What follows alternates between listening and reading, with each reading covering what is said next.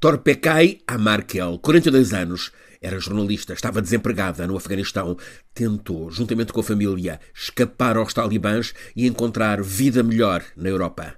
Sabida Raza, 27 anos, era capitã da Seleção Nacional Paquistanesa de hóquei em campo. Já tinha tentado escapar aos abusos dentro do país, meteu-se no barco com esperança. As duas, como tantas mais, eram perseguidas na parte do mundo que é considerada um inferno. Mas morreram afogadas há 12 dias num mundo que é suposto ser justo e de esperança. As duas perderam a vida naquele naufrágio que levou mais 70 pessoas.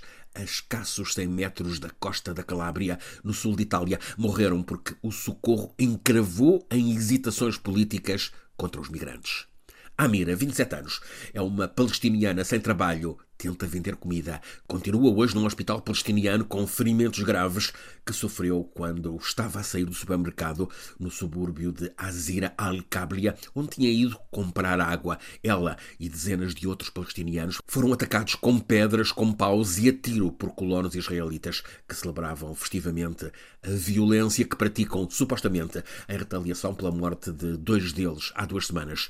Também ontem, seis palestinianos foram mortos, 26 ficaram feridos, 10 deles com gravidade, num raid, um ataque da tropa israelita ao campo de refugiados de Jenin, também na Cisjordânia. A tropa avançou com blindados. Entre os feridos, uma mulher e duas meninas. Há imagens dos soldados israelitas a dançar e a cantar festivamente com os colonos depois da violência. Há mais de 600 mil colonos judeus a viver em uns 140 colonatos levantados na terra palestiniana, de facto, na Cisjordânia. A realidade no que conhecemos como Terra Santa agravou-se bruscamente nas últimas semanas com o governo dos duros ultra em Israel, gente que quer dar cabo de tudo o que tem a ver com Palestina. É facto que também há impasse no lado palestiniano, com poderes corruptos e ausência de democracia. Há um dado novo, é a grande fratura neste momento dentro de Israel, com o governo da única democracia na região a avançar cada vez mais por uma deriva autoritária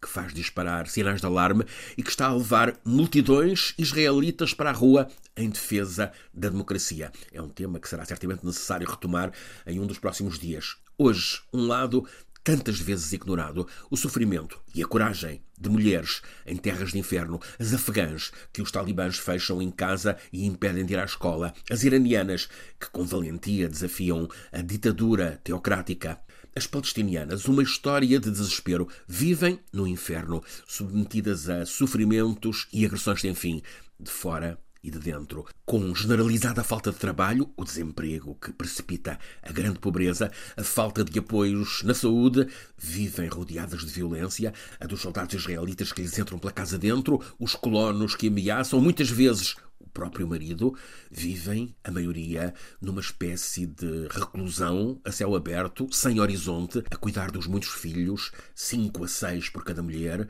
a apoiar os velhos, e na angústia permanente o temor de chegada da notícia de algum familiar morto ou perseguido.